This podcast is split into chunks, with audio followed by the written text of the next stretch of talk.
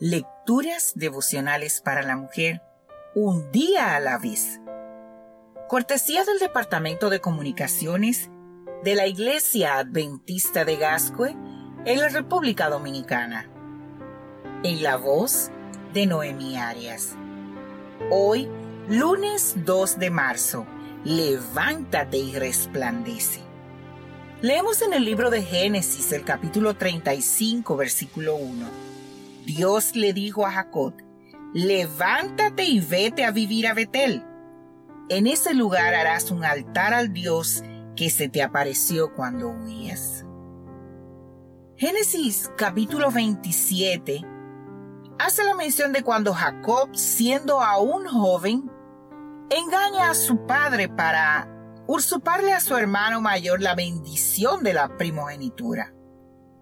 Incapaz de esperar a que Dios obrara en su vida, Jacob actuó por él mismo, yendo en contra de los mandamientos divinos.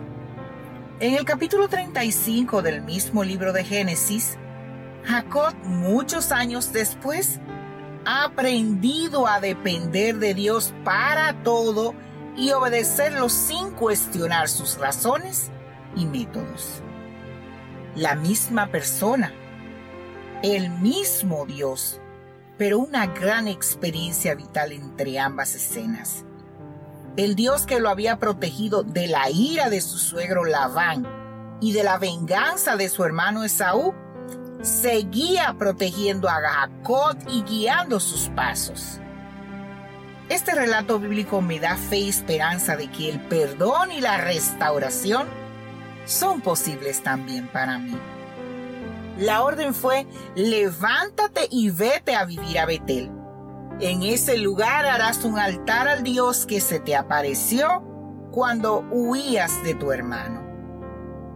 La perspectiva de tener un encuentro especial con Dios en Betel llevó a Jacob a una obra completa de reforma. Dijo a su familia y a todos los que le acompañaban, Saquen todos los dioses extraños que hay entre ustedes. Báñense y cámbiense de ropa.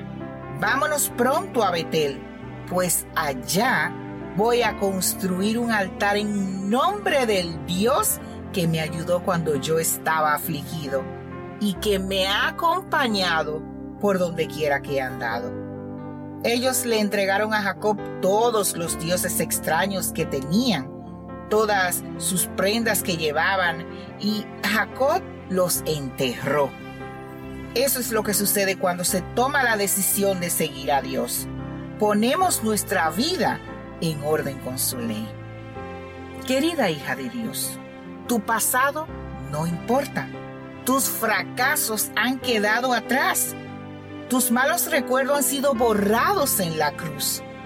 Tu vida infructuosa ha llegado a su fin Dios quiere que al igual que Jacob te levantes, escuches su voz y vivas de acuerdo a los principios divinos a partir de hoy.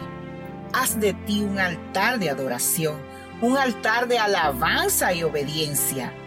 Purifica tu vida, quita esos dioses ajenos que albergas en el corazón y muestra con tu conducta cómo es el Dios que te guía y te protege levántate y resplandece. Que Dios hoy te bendiga, mujer.